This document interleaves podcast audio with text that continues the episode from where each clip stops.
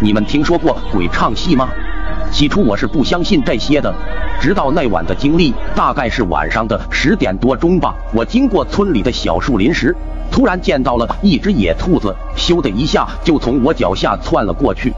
那只野兔子不是一般的大，看样子足有六七斤重，灰溜溜一下就窜进了林子里。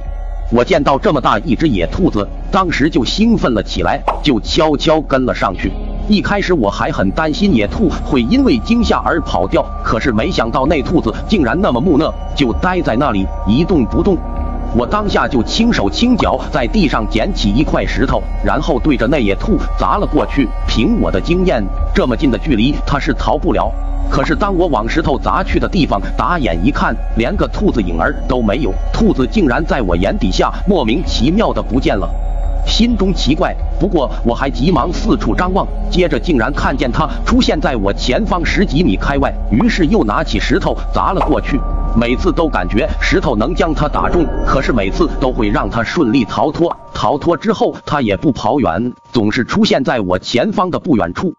就这样一来二去的，慢慢的我感觉到有些害怕了，因为此时的我不知不觉竟然跑进了林子深处。就当我心里感觉害怕时，前方传来了咚咚咚敲锣打鼓的声音，心中好奇，顺着敲锣打鼓的声音寻了过去。接着眼前出现了一个大平地，没有了杂草，偌大的平地上搭了一个戏台子，戏台之上几个人穿着戏服，正咿咿呀呀的唱着大戏，戏台上满是乐曲声，戏台下方则人头涌涌。在这半夜三更的大晚上，此处竟然好个热闹。